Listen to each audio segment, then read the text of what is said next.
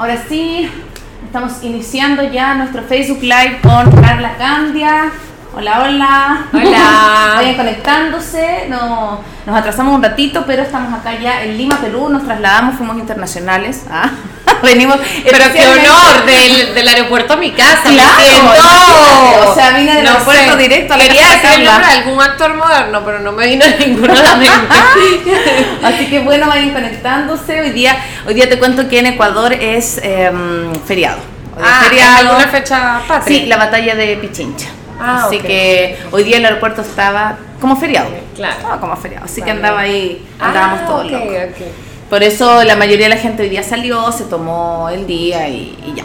Así Y que ahora para relajarse nos van a ver a nosotros.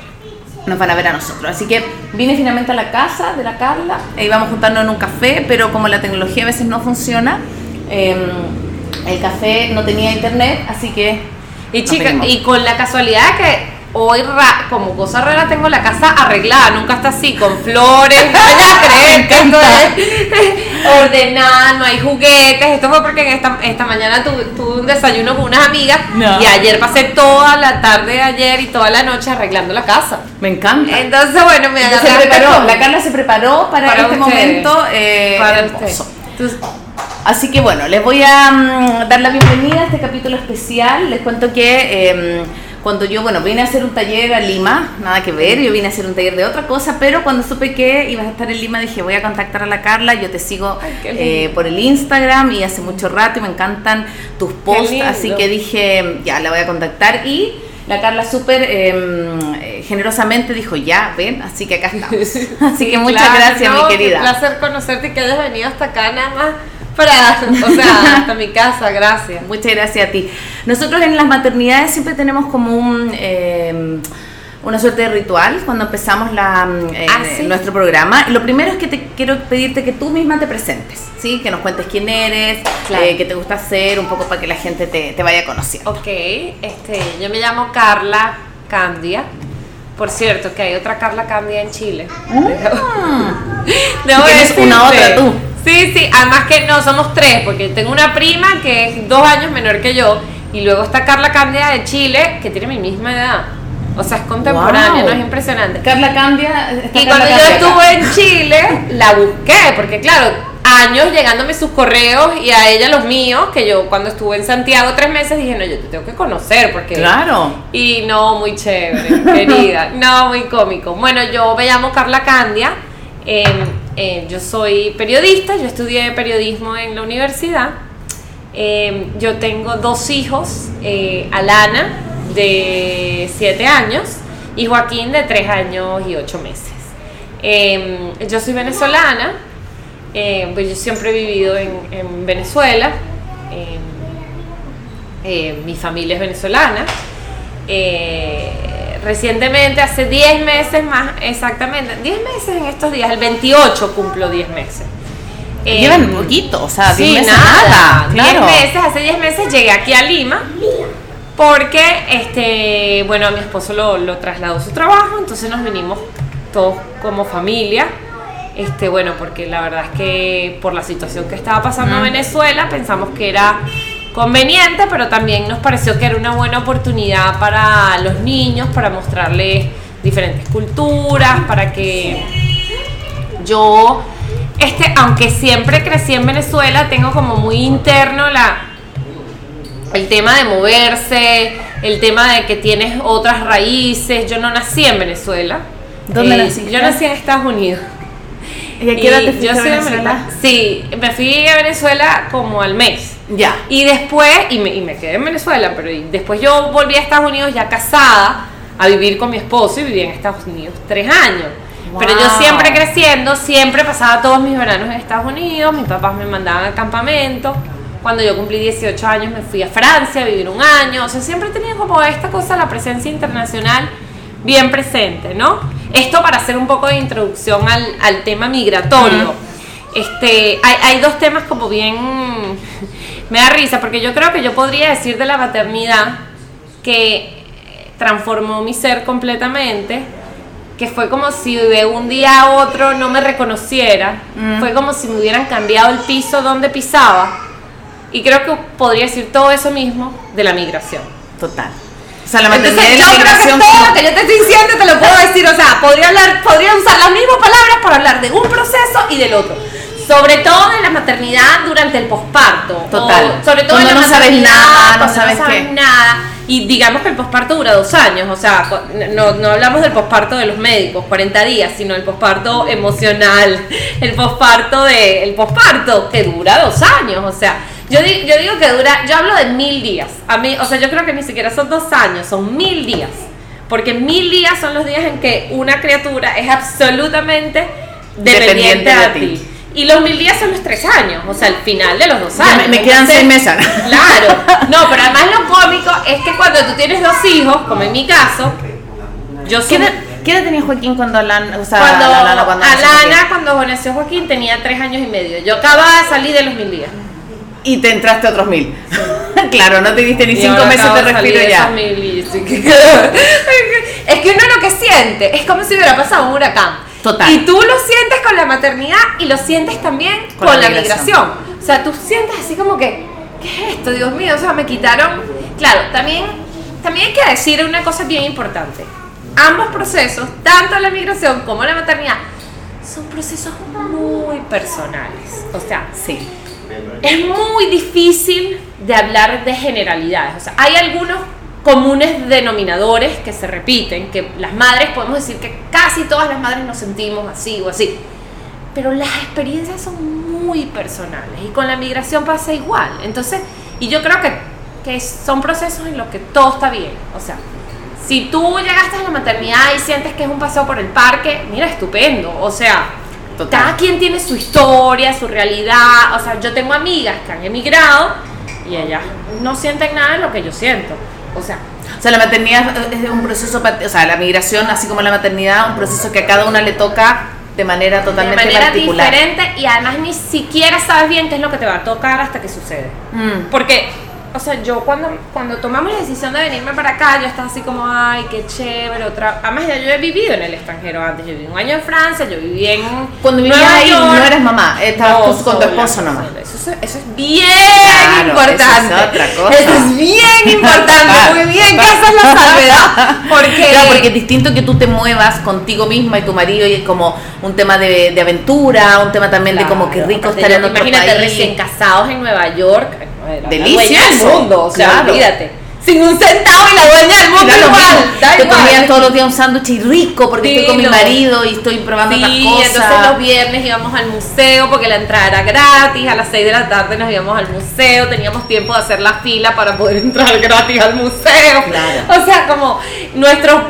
Era, era súper diferente, fue divino, pero claro, yo tenía como, no sé, la ilusión de que yo, bueno, como yo vivía en el extranjero, esto va a ser un proceso, una aventura.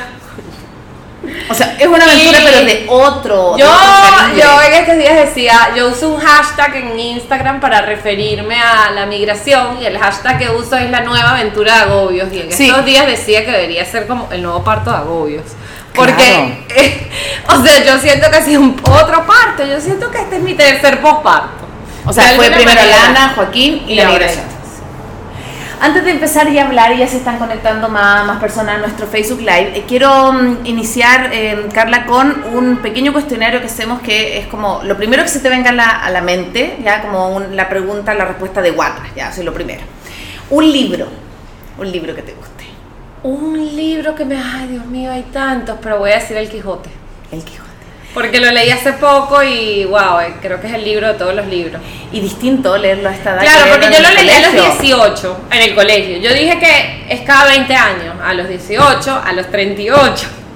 Y luego me toca ya cuando tenga 58. Claro, cada 20 claro, años. claro. Y es cómico porque yo lo estoy leyendo en un club de lectura este, con personas de la tercera edad.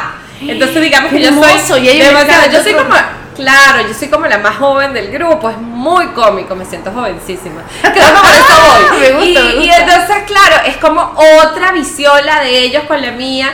Y yo digo, oye, yo también lo quiero leer cuando esté en esa etapa otra vez, porque, Porque siento que es un libro al que tienes que volver y volver y, vol- y volver. Entonces, esa Me encanta. Una canción. Una canción. Oye, yo tendría que decir que es una canción que no sé de quién es. Ya. Eh, eh, que se llama My Brown, Eye- My Brown Eye Girl, mi niña de los ojos marrones. Es como country. Ay, no la he Bueno, la voy a escuchar. My brown eyed girl, I used to sing, cha, la, la, la, la, la, amo esa canción. Pero claro, además como que con la cosa americana, que te dije que yo había nacido en Estados Unidos. Claro, esa era la espíritu canción. country. Mi espíritu country. Yo amo Claro. la música country. O sea, me que está calma. la parte tuya Pero además mi mamá escuchó, claro, como mi mamá, cuando yo nací, yo nací en Oklahoma. Además que full country. O sea, y cuando mi mamá estaba naciste con embarazada tu de mí, sombrero. claro, cuando mi mamá estaba embarazada de mí, mi mamá escuchaba música country. Y a mí la música country me calma. Ah, mira. Entonces, impresionante más, porque la música Pero, country. pero sabes que eso pasa con bueno, la Rafa con la música que yo hice el, el preparto en el agua cuando estaban las contracciones. Le pongo esa canción y se duerme, pero así como. Hay una cosa como intrauterina que tú no cachas mucho de dónde sale y las guaguas se conectan full. Sí, Sí. sí, sí. Un, eh, un mensaje que le gustaría, te gustaría dejarle a tus hijos. Que sean ellos mismos. Una maestra o un maestro en tu vida. Una maestra en mi vida, creo que tiene que ser mi abuela Carmen, mi abuela paterna. Fue muy importante en mi vida. Y desde que soy mamá, soy más. Más yo creo. Creo, podría decir que más paciente, más amorosa, más empática, pero yo siento que la maternidad lo que me ha permitido es volver a ser quien yo iba a venir a este mundo a ser. Volver a encontrarte con esa parte. Y que por eh, la, o sea, por eh, determinadas razones dejé de ser. Yo creo que siempre hay como, sobre todo en la crianza antes y la crianza ahora, o sea, ahorita uno está como mucho más eh, consciente de respetar quién es el niño en su esencia. Pero cuando uno creció en los años 80, No yo por lo menos eso. olvídate de eso. Entonces, claro, yo este, siento que la maternidad es esa oportunidad de volver a conectarme con mi esencia. Entonces yo siento desde que soy mamá soy más yo. Qué lindo. Les damos la bienvenida entonces a todos quienes ya se están conectando. Estoy, mira, yo por mientras tú me hablabas, yo cuando hago esta, mm, este, bueno, este podcast yo lo hago con La Paz, que es otra amiga que obviamente Claro. está en Ecuador, que no está acá. Entonces Sí, mientras sí. ella comienza el podcast, yo voy haciéndolo, siempre digo yo, el spam. Entonces yo hago spam eh, en las páginas de, de mamás, en los grupos para contar que estoy acá. Y eh, el día de hoy estamos hablando de un tema que a mí por lo menos me, me motiva mucho también, porque yo también soy mamá migrante. Yo, como saben, yo soy chilena y me embaracé en Ecuador y tuve a la Rafa en Ecuador, entonces mi maternidad ha sido allá. Y vamos a hablar de la maternidad y la migración. ¿sí? Además a mí me parece súper interesante el tema de que uno diría, bueno, tú eres chilena, vives en Ecuador, y uno diría, pero no se parecen. O sea, como tú eres venezolana, vives en Perú, no es más o menos lo mismo. Mm. Porque sobre todo cuando has vivido en otros lugares que sí son como bien diferentes, o sea, en Estados Unidos, otro idioma, o en Europa, tú entiendes que hay diferencias culturales y todo esto, y tú de repente piensas que por la proximidad geográfica hay muchas similitudes, Mm. y las hay. Pero así como las hay, también es otra cultura, o sea, Es otra cosa. Con otros códigos, con, o sea, es que yo creo que si yo me fuese a Colombia, que además es vecino de Venezuela, este, también sentiría como esta movida de piso que estoy sintiendo ahorita. Sí, porque yo siento que eso es lo primero que te quiero Pero si la gente que se, se muda de ciudad en un mismo país. Total, es como... Siente mira, que, claro. Yo no sé si acá pasa mucho porque, bueno, yo no conozco tanto la, la realidad peruana, pero en Quito, o sea, en Ecuador, por ejemplo, la gente de Quito es como que viva en otro país que la de Guayaquil. Es otra cosa, son otra idiosincrasia, otras maneras. Entonces tú conoces a alguien, le dicen mono. Conoces a una persona que es mona de Guayaquil y tú dices, ay, pero tú eres serrano, y es como que fueran de dos países distintos. Y eso es lo primero que te quería preguntar antes de la maternidad, a ti como mujer. ¿Qué ha pasado contigo en esta migración? Como cambiarte, esto que tú decías, cambiar de, de estilo, de, mm, eh, de comida, de gente, de lugar, como cómo te movió el piso la, la migración independiente de tu yo mamá.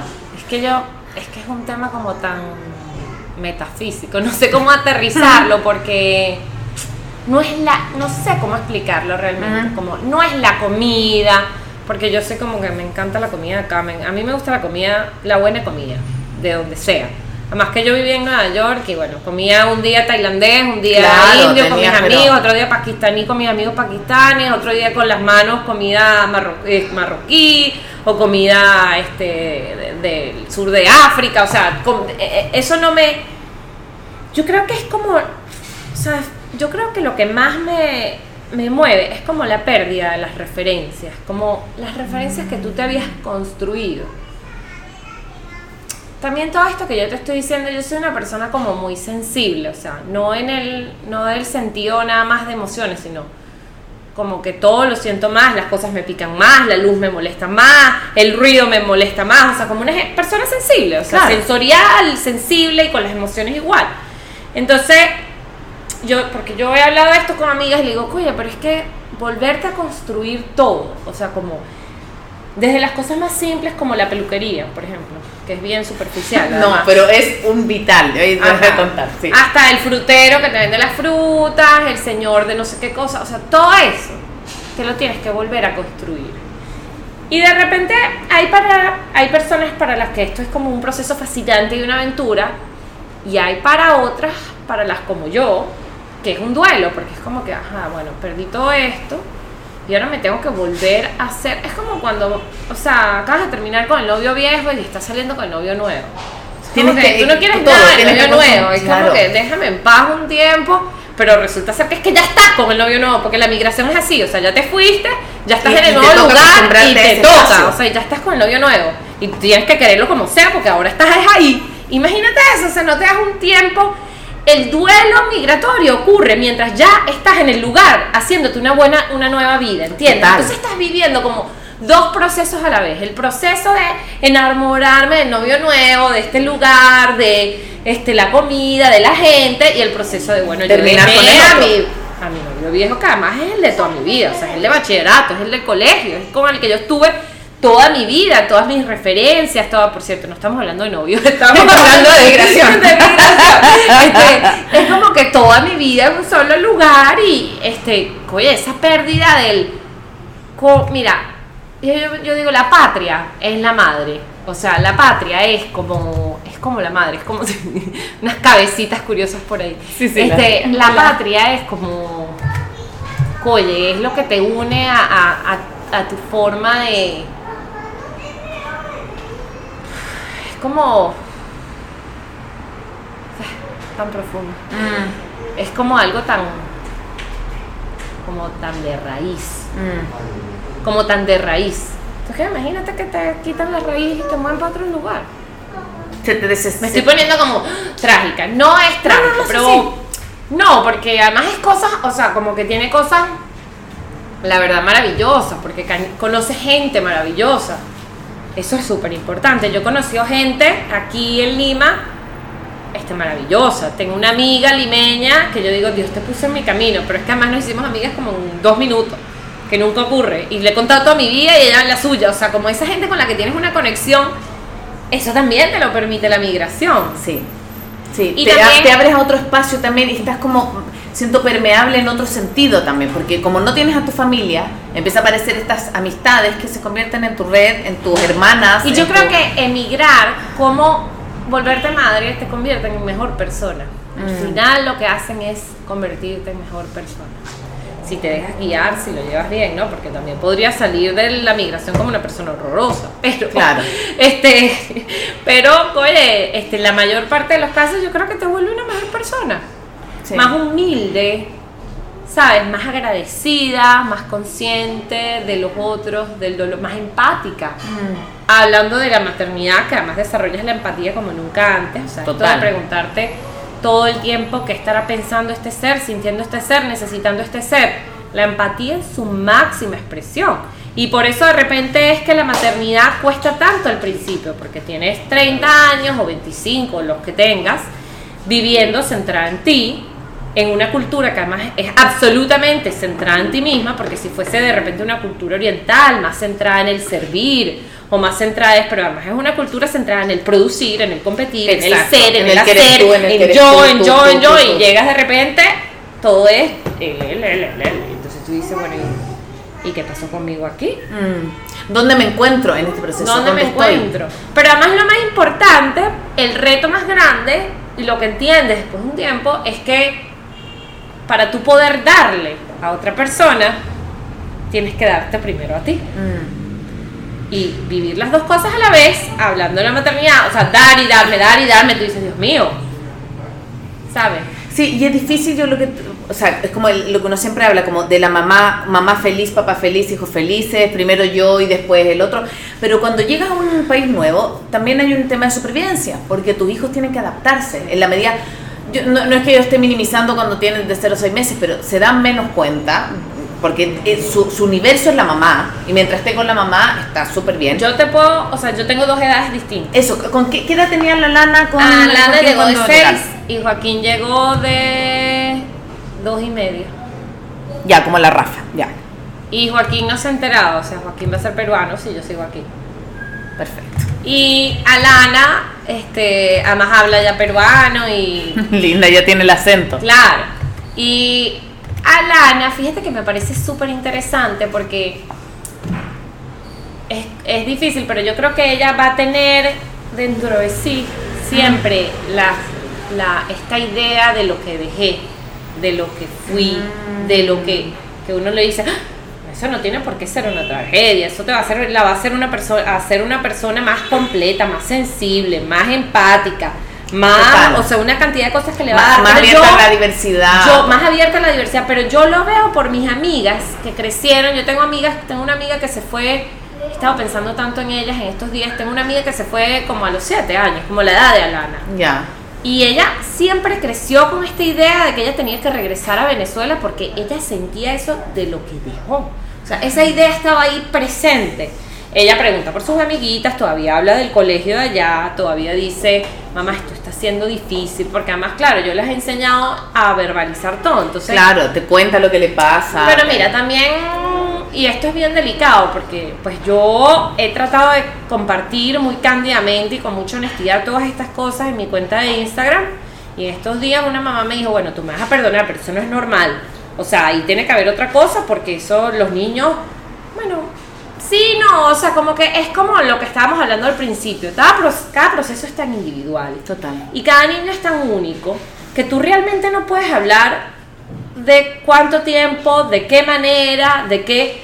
O sea, tú lo que tienes es que ocuparte, darle las herramientas que necesitan, estar ahí para ellos, pero bueno, tú no puedes apurar las cosas, disfrazar las cosas. Mira, en estos días una mamá súper interesante Mm. me escribió que acaba de emigrar, acaba. Ya. O sea, y tiene una hija de- como de la edad de Rafa, eh, como creo que de dos años y medio, dos años. Y ella me escribió súper preocupada porque la hija no quería comer. O sea, había cerrado la boca. No, quería comer. O sea, ella me pregunta, ¿es normal? Nosotros nos acabamos, pero, o sea, un mes tendría, claro. sí. Acabamos de emigrar y tú crees que esto puede ser producto del cambio. Y yo le digo, sí, claro que, claro que es producto del cambio, pero además tú le explicaste a ella que tiene dos años, lo que están viviendo, que se fueron, que dejaron, cómo te sientes tú. No, yo le dije que nos íbamos de viaje. Claro. No. O sea, los niños no son cosas que tú pones y quitas. Y no son cosas que no saben y que no entienden. O sea, mi sensación, por ejemplo, ahora yo me vine a trabajar partido hoy día, mañana y el domingo. Y toda la semana le vine diciendo a la Rafa que yo me que la mamá se iba, que se quedaba con el papá y ayer ya como que hizo consciente de que la mamá se va. No te vayas mamita, no te vayas mamita. Le decía, mi amor, te quedas con el papi el domingo, la mamá está acá. Pero si yo hago como esta sensación de chao y cierro la puerta y salgo corriendo, es más la angustia porque no sabe realmente si se va a volver. Pero en cambio si le digo vuelve en dos días, Maya que ya no tenga todavía el concepto que es un día, dos días, pero sabe que la mamá vuelve. Bueno. ¿Y qué pasa en la migración? O sea, pienso en esta mamá que te estaba contando como también qué herramientas podemos tener como mamá desde tu mirada como para decirle de verdad las cosas. A mí me parece, yo tengo un mantra que es los niños tienen derecho a la verdad. Mm, A su verdad, a tu verdad, a la verdad. La verdad no es ni buena ni mala, la verdad es la verdad. Entonces, tienen derecho a la verdad cómo? No, no lo vas a convertir en un drama, no lo vas a convertir, pero le- lo vas a explicar con palabras que el niño pueda entender. Mira, mi amor, ahora yo, yo, yo se los dije antes de venir, ¿no? O sea, yo, yo no supe que me venía con mucha anticipación. Yo no tuve un año para poder prepararme. Yo tuve menos de un mes. Entonces, claro, y bueno, coger sus juguetes, hacer los partes, pero además estar como muy abierta a recibir todas las emociones de ellos, Mm. las que sean. Y, y, y también como a dejarte guiar por ellos, de alguna manera, ¿no? O sea, lo que el niño necesita y el ritmo al que el niño va a ir, lo va a poner el niño. Y ahí también tú como papá tienes que, que como mamá, estar súper atento a eso y no imponer... Porque la gente te dice, por ejemplo, bueno, lo ideal es que tú llegues y él ya tenga una rutina, la misma rutina que tenías allá. Imposible. Yo traté de hacer eso, fue fatal. Claro. O sea, yo traté de ponerle lo mismo todo y las cosas como que no cuadraban, se sentían incómodas, se caían, ella estaba cansada, no quería hacer esto y yo dije, no, ya va, por aquí no es la cosa. O sea, el niño va a decir por dónde es la cosa, Mm. con su comportamiento. Porque a la primera que el niño empieza a decir, hoy no quiero ir al colegio, mañana no quiero ir al colegio, ya no voy más al colegio, tú dices, "Ah, aquí pasa algo". Y le metes un freno de mano. Total. O sea, porque lo que pasó, los procesos de adaptación de los niños son como tan, tan inesperados, porque es como que hay niños que hacen síntomas años después. Total. O, ahí, ¿Entiendes? O sea, o dejan de comer, o dejan de hablar, también, o... y hay también papás que no relacionan el comportamiento del niño con lo que acaba de pasar. Porque yo tengo mamás que me han escrito, no, buenísimo, todo estupendo, maravilloso, pero es que yo te escribo porque mi hija está robando. Y no sé por, y no sé cómo lo está somatizando. Y tú así como... Porque mi hija está robando. Y yo, disculpa. Y me estás diciendo que todo está bien. Pero es que eso tiene que...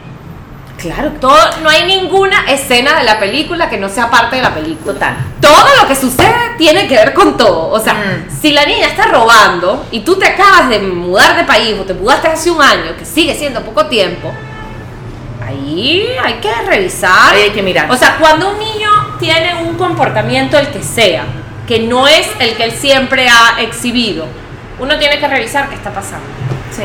Pueden ser causas biológicas, puede ser este que sabes, este que el niño tenga algún algún sí, o sea, que lo lleves al médico y que haya algo biológico, pueden ser causas emocionales o pueden ser causas, o sea, el comportamiento del niño es una alarma.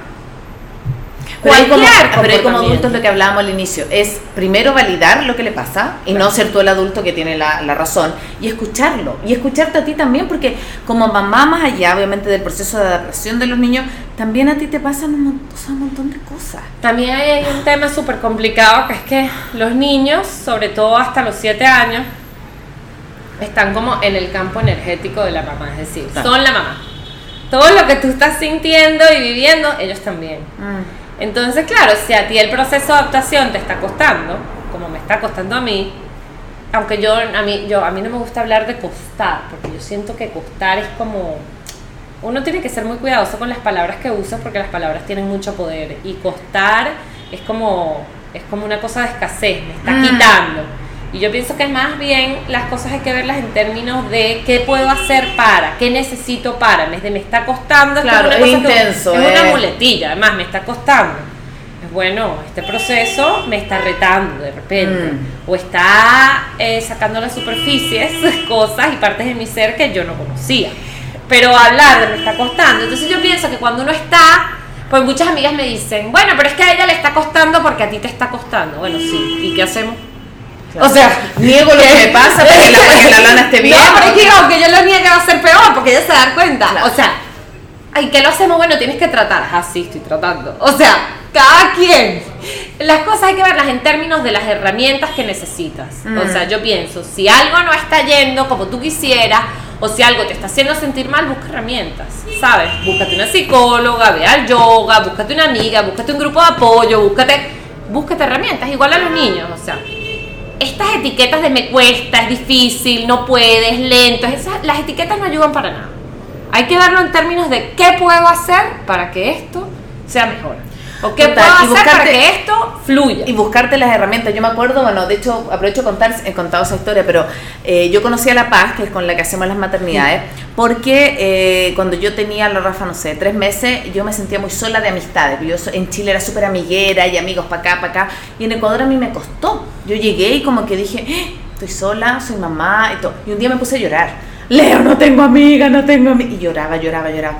Me dijo, ya, tienes dos opciones. Sigues llorando porque Chile no es lo que tú, Ecuador no es tu Chile y eso, eso es así, me dijo. No están tu amiga al colegio, la de la universidad, ¿verdad? O te buscas una amiga. Me dijo, búscate una amiga. Y empecé... O haces eh, las dos a la vez, o pues. hacer- y empecé como en mi, en mi rodar. Y me acordé que en un cumpleaños conocí a La Paz y teníamos hijos de la edad similar y como que hicimos clic y, y, la psicopatía, así como te mandé un mail por un mensaje por Instagram, le mandé yo por Messenger. Le dije, hola, ¿te acuerdas de mí? Nos vimos en un, en un cumpleaños y hoy lanzamos las maternidades, somos íntima amiga, nuestro hijo se adora, pero es porque tiene que ver con el haber hecho ese, ese como paso, decir, me cuesta, me está costando, pero, Pero necesito amigos. Esto para mí, esto que tú estás diciendo es súper importante, Mm. la vulnerabilidad. Sí, Y en esto Brené Brown es la maestra Uy, de la, la amo, de la la amo. vulnerabilidad, ¿no? De cómo vulner- mostrarte vulnerable y aceptar tu, vulnerabilidad, tu vulnerabilidad te Mm. permite conectar. sí. No solamente te permite conectar con otras personas, también con tus hijos. O sea, cuando tú dices, sí, estoy triste, también extraño al abuelo, también extraño a la abuela, también extraño la casa, ¿te acuerdas? Extraño la montaña que veíamos. Entonces el niño también se abre, "Ah, yo también, yo también extraño. Y entonces ahí tú le puedes decir, sí, pero bueno, aquí tenemos el mar cerca y allá no teníamos el mar tan cerca, sí, eso es bonito. Y tenemos los parques que podemos salir y ir, sí, es verdad. Y ahí ellos empiezan y también tenemos, y, y ahora yo, y, pero también extraño, pero también tenemos. Y mira, yo como Alana estaba teniendo como dificultad con la adaptación del colegio cuando volvimos de las vacaciones, nosotros llegamos en septiembre. Ya. Y ella llegó a su colegio feliz, se integró, no sé qué cosa. Vinieron las vacaciones, llegó marzo y no quería ir no quería entrar. Ahí fue él. Entonces, claro, yo dije, como yo veo las cosas en términos de herramientas, yo, yo necesito buscar algo que me ayude y busqué una psicóloga que la evaluara. Y la psicóloga le mandó a hacer un dibujo de estos que mandan a hacer los psicólogos y le dijo que dibujara un árbol. Ya. No tengo el dibujo aquí, si no se los mostraría. Alana dibujó dos árboles. En cada árbol hay una casa del árbol. Y cada casa del árbol, las dos casas del árbol están conectadas por un teléfono y por un columpio. Yo te lo cuento y yo me erizo. Ahí está todo. El dibujo lo está diciendo todo. Y en una casa está una princesa y en la otra casa está el príncipe. Sus dos casas. Ella está tratando de integrar. Claro. Lo que dejé, lo que gané. Y las dos cosas, y además las dos cosas van a estar presentes en su vida por bastante tiempo si nosotros Claro. seguimos acá. Claro. Entonces, a mí me parece que uno no debe negar, sino uno debe integrar, integrar la pérdida. Y asumirla y hablar de ella. Sí, yo creo que eh, el hecho, bueno, yo creo que estamos asistiendo a una maternidad y a un tiempo súper distinto al que era con nuestros papás, que no podían, mos- no podían llorar y no podían mostrarse débiles y que la mamá, el papá tenían que ser fuertes. Hoy la mamá, el papá pueden llorar delante de los hijos y creo que deben hacerlo, porque si no, ¿cómo tú le vas a validar que él llore o que ella llore si es que tú no te muestras, como dice la Brené Brown, vulnerable? En estos y días, el una, una amiguita de mi hija me dice, ve a mi hija llorando, ay, Alana se puso a llorar. Y yo le digo, sí, pero bueno, normal, la gente llora, no pasa nada, en un rato va a dejar de llorar y va a empezar a jugar contigo. Yo a veces también lloro. Mi mamá nunca llora. Me dio pánico. Claro, ¿Qué? O sea, Dios mío, imagínate esa presión encima. total. Y que no puedes llorar, o sea, tremendo. Eso es, una- eso es un peso. Sí. Sí, y yo siento que eh, lo que tú hablas al inicio, como el tema de, la, de las esponjas que son los hijos, o sea, yo creo que como el barómetro de cómo va también tu migración, son las guaguas, o sea, como de darse cuenta eh, también cómo los puedes acompañar, cómo también puedes traer un poco de su, de su duelo anterior acá, como yo creo que hoy día la tecnología también ayuda un montón porque puedes estar ya más en contacto con tu Yo familia. creo que lo que uno tiene que entender es que son procesos. Mm, No verlo en términos de empezó y termina. Los procesos son continuos Total. y no son lineales. Además, entonces yo estoy esperando cuándo se termina esto de la adaptación. No se termina. sí, Porque, exacto. Entonces son procesos. Superas una cosa y surge otra, y superas esa y aparece otra, y Mm. como la vida. Sí. O sea, Por acá Magus dice, eh, ¿dónde están? Bueno, estamos en Lima. En mi casa. En la casa de la Carla. en mi casa, en Lima, Perú, En Lima, en. Miraflores, para ser Exacto, exacto. estamos una chilena, una venezolana en Perú. Na- ni una de las dos de acá. Parecemos pero- una canción de Jorge Drexler. Bueno, Jorge Drexler tiene una canción tan bella de la migración que se llama Movimiento. Ah, Que sí. dice como, si quieres eh, que algo se muera, déjalo quieto. Pero en sus versos dice como yo no soy de aquí, pero tú tampoco. Así como, claro, yo no, mis abuelos eran migrantes, o sea, como esa sensación de que siempre estamos en movimiento y que si negamos eso también negamos parte de nuestro ser. O sea, como, si hay una cosa que a mí me fascina, eh, de, de este, todo este proceso como migratorio es, por ejemplo, la diversidad. Yo voy a un Chile ahora, claro que lo veo desde lejos, pero voy a un Chile donde hay gente haitiana, donde hay ecuatorianos, donde hay venezolanos. Antes en Chile éramos todos súper iguales. Por ejemplo, en Chile se ve súper poco indígena, a diferencia de Ecuador, por ejemplo. Pero tú ahora vas a Chile y te atiende increíblemente un venezolano, porque por Dios que atiende lindo, un colombiano maneja el Uber, eh, después vas, no sé, al, al, te encuentras en el paradero de micro con una persona haitiana y puedes aprender. Yo creo que esa es la tendencia mundial, que los límites se desdibujen. Se desdibujar, totalmente. Que los límites, ah, porque además la tecnología y la internet ha hecho que los límites y las redes sociales ya no existan. O sea, imagínate tú y yo aquí. Lo que toca decir una chilena y una venezolana claro. en Lima, Perú. Claro. O sea, los límites. Y, y eso es hermosísimo, pero también eso es un proceso de. proceso importante, un proceso de muerte. Mm. O sea, este, metafóricamente hablando. Sí, sí, sí. emigrar es morir un poco. Mm. O sea, cuando uno lo dice así, la gente dice, ¡ay, qué dramática! No, pero bueno, lo tienes que entender como, bueno, lo que era y dejó de ser y ahora es otra cosa. O sea, los griegos decían, este, muerte o destierro. Imagínate, o sea, te, vienen diciendo de hace, de, claro, bueno, este eh, Odiseo y la Ilíada, la pérdida de la patria, el viaje para volver a la casa, o sea, que sabes. ¿Sabes que me acuerdo de una decisión que acabo de aprovechar de decirle que mi tía tuvo mucho que ver, mi tía eh, es como mi segunda mamá. Eh, cuando recién llegué acá, no, llevaba casi dos años, no me acuerdo, acá, bueno, acá, allá, en Ecuador, bueno, en fin. Eh, surgió una gira con mi compañía en Chile. Y yo, mi corazoncito, actriz, mi, compañía, mi personaje favorito, mis amigos, tres meses me tenía que ir. Y por otro lado, estaba la posibilidad de arrancar mi consultora, pero yo tengo una consultora. Y dije, ¿qué hago? O sea, ¿me voy a Chile tres meses o me quedo acá a como armar? Y me acuerdo que ella me metía, le dije, tía, no puedo solucionar esto sola, ayúdame. Me dijo, mira hija, con lo que te duele dejar eso, necesitas armar tu vida donde estás. Me dijo, porque si no, siempre Chile va a ser mejor que Ecuador. Y no te vas a dejar. Y tú no sabes el duelo que fue eso. Fue doloroso, fue... Pero siento que si yo no hubiera tomado esa decisión que implicó renunciar, porque yo también era bien injusto con mis amigos de Chile, porque los tenía esperándome a que cuando la CONE pudiera, hacia el personaje. Y tampoco era justo porque no yo ya no estaba ya y también yo creo que es morir yo también creo que es la muerte de la historia que te has venido contando por años o sea. Sí es una nueva historia que además no tienes todos los ingredientes y entonces la mente por supuesto te va a sabotear todo el tiempo y te va a decir pero ¿por qué esto es así? allá no era así aquí sí es así allá mira, no mira mosca con esto. Porque la, la mosca, o bien venezolano, la mente es así, alerta, peligro. Esto allá no era así.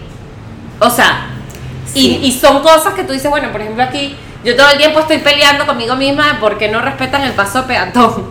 O sea, yo también. me encanta, me encanta. Yo tenía que hacer un proceso como de déjalo ir, no vas a cambiar a los conductores en Lima, no te puedes, te tienes que proteger, no te puedes lanzar, no se van a parar. O sea, y ha sido un proceso de qué? De vencer a mi propia mente que me está diciendo la gente debería conducir así.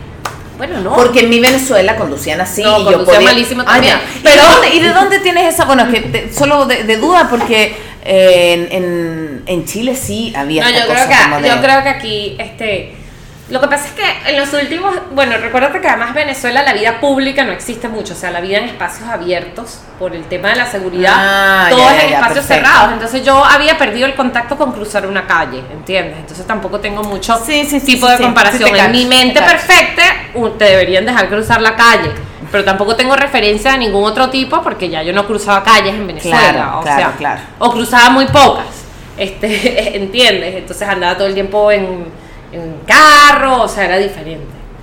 Sí. Quiero, Carla, que nos cuentes un poco. Bueno, yo llegué a a Carla por Instagram, la, seguimos acá con La Paz. Nos escribe La Paz que está eh, muy lejos de Quito, pero está, nos manda un besito y un abrazo. Em, dice que. Eh, ay, la Norelis también. Norelis Roberti nos escribe también la mamá especial. Que ¡Ay, tan bella! Es bella. es una bella. íntima Somos súper amigas. que con- tenemos un montón de conexiones. Nos ¿no? acabamos de dar cuenta, la Inés también, que era amiga de la Sí, Carla ya, la, sí. Eh, y con la Nore también nos pasó que nos conocimos eh, migrando. O sea, la Nore recién venía llegando de Ecuador, yo también. Nos conocimos las dos como solas, así como, ayudémonos, por favor. Pero bueno, esa es otra herramienta, buscar a la gente que está pasando lo mismo que tú. Sí, eso te iba a preguntar. Como tú tienes una página que es súper seguida en Instagram y tienes como este espacio donde te enfrentas, o sea, te muestras como eres y, tu, y tus días despeinadas, tus días peinadas, tus días en el parque. Y es como una maternidad súper cercana, porque no eres la estrella ma- mamá con el peinado. Siempre digo, las mamás que salen tan peinadas, yo digo, tienen que tener una, ¿cómo se llama? Una estilista porque yo no lo logro. O sea, no. Pero es que yo este no. es mi estado, ¿no? Pero me parece precioso. Yo no me imagino No. tú con todo el pelo liso, planchado. No, claro. este, este pelo es de esta personalidad, Claro, de esta cosa sí. así, exploratoria, libre, este, ¿sabes? Emprendedora. ¿Tú te imaginas otro tipo de pelo? No. No, y, y- y por eso pasa eso, como Carla, como de, de, de, de- de mostrarte tal cual eres. ¿Cómo ha sido para ti este proceso de, cuéntame un poco, yo no sé si esta cuenta la tenías cuando ya vivías en Venezuela o la sí, abriste acá. sí, no, no, ¿cómo la fue? cuenta, la cuenta la tenía cuando vivía en Venezuela. La cuenta la empecé, en verdad empezó como una cuenta en Twitter. Ya. Cuando Alana, mi hija, tenía dos años, no, un año. Y yo ni siquiera tenía teléfono inteligente, o sea que Instagram creo que todavía no había empezado. Y bueno, yo me abrí una cuenta en Twitter que además es un medio que para nada tiene que ver con esto, porque imagínate, 125, 150 caracteres. Claro, ¿cómo poder va? decir todas estas cosas. No. Pero bueno, empecé ahí y como que bueno, fui ganando seguidores y después me fui a Instagram y boom. Pero la cuenta ha cambiado a medida que yo he cambiado, porque, o sea, realmente la cuenta yo no la hice para enriquecerme, ni para volverme famosa, que no lo soy, Mm. ni para, realmente era como, para mí comunicar o escribir es la forma de procesar la realidad. O sea, es- yo cuando vivía en Nueva York tenía un blog que se llamaba Extranjera en el 7D, que era de migración. O sea, yo siempre voy a escribir lo que me pasa. Lo he hecho siempre y lo voy a seguir haciendo porque Mm. es mi herramienta. Entonces, eh, bueno, empecé a escribir como de mi maternidad. Claro, la cuenta se llamaba Agobios de Madre porque yo me sentía muy agobiada. Y ya yo no me siento agobiada por la maternidad, al menos Mm. no. Bueno, algunos momentos mejores que otros, tampoco es que mi maternidad es idílica. Claro. Pero este, en la medida que yo he ido como sanando mi historia, me he conocido más, me he trabajado en mí, los agobios han desaparecido. Lo cual te, te indica que no son ellos, es uno. Todo es Total, uno. total, total. Y, y te has visto reflejado, yo veo también, obviamente, muchas veces leo los comentarios, veo que mamás te dicen, me pasa lo mismo, Sí. estoy en la misma, o sabes que yo vivo esto, pero de otra manera, como Yo- encontrar esa Yo comunidad. creo que por eso la vulnerabilidad es tan importante, porque te das cuenta que hay mucha gente viviendo lo mismo y nadie hablaba. Mm, O sea, con la migración también me pasa. O sea, yo cuento cómo yo me siento y muchísima gente dice, para mí ha sido una tragedia también. Y entonces te das cuenta que hay gente viviendo lo mismo y que tú no estás tan loca, un poquito quizás, Un pero, poquito, no, pero no tanto, claro. Lo justo, pero, pero no tanto. Entonces yo creo que sí es importante como... Mira, yo, yo pienso que, que la gente cuando es honesta consigo misma y cuando es auténtico, las otras personas conectan. mm. Porque uno conecta con la verdad, uno conecta con la autenticidad. Así no estés de acuerdo con esa persona. Total. Con todo lo que. Porque yo tengo muchas seguidoras que me dicen, no estoy de acuerdo con todo lo que hice. Y imagínate si estuvieras, qué tragedia. Claro, O sea, sea- déjame, déjame pensar a mí también. Claro, yo no- ah, me asustaría. Sigo cada palabra, me muero. eres mi ídola, No, ser como tú, no, Carla. no, no, o sea, tienes que cuestionar, porque si no, ¿dónde está Claro. el ser? O sea, a mí me gusta cuando me dicen estoy de acuerdo con unas cosas, con otras no. Yo creo que cada quien tiene que encontrar su camino. O sea, yo comparto lo que me ha funcionado a mí, cómo Mm. lo he vivido yo, no puedo compartir otra cosa. Claro. O sea, no puedo. Y en ese espacio logras la sintonía, logras la empatía, logras eh, o No, también no. logras el, el de discusión, no opino lo mismo que tú, pero Sí. pero generas ese ese como como choque en decir, bueno, no soy la única. Hay muchas mamás, muchas mujeres más que están en la misma que yo. Sí, porque además yo creo que el ego te lleva a decir que tú eres la única, que esto no le está pasando a nadie más, que siempre eres tú, siempre es a ti mismo, pobrecita Mm. tú. Y todo eso es mentira. Claro. Esas son mentiras que uno se... Y yo me las cuento a diario además, pero esas son mentiras. O sea, yo siento que uno tiene como, yo tengo, o sea, como que mi Carla, la que yo llamo como mis maestros espirituales, Carla, que me hablan y me dicen, tranquila, ya esto tú sabes cómo es, tómatela con... Y la otra que, no, pero imagínate cómo va a estar. Y la otra que me dice, pero ya tú sabes, dos, tienes todo va a estar bien, respira. Y yo creo que, que esa Carla que me dice esto, tranquila, vas a estar bien, respira, mejor no vayas a esto, no te provoca, quédate en casa. A medida que uno empieza a escuchar esa voz, esa voz se hace más fuerte. Y esa voz, que es la intuición, te va a indicar cuál es el camino realmente. No Sí. sé si me explico Sí, sí, lo te totalmente, estoy diciendo. Totalmente. Sí, sí, sí.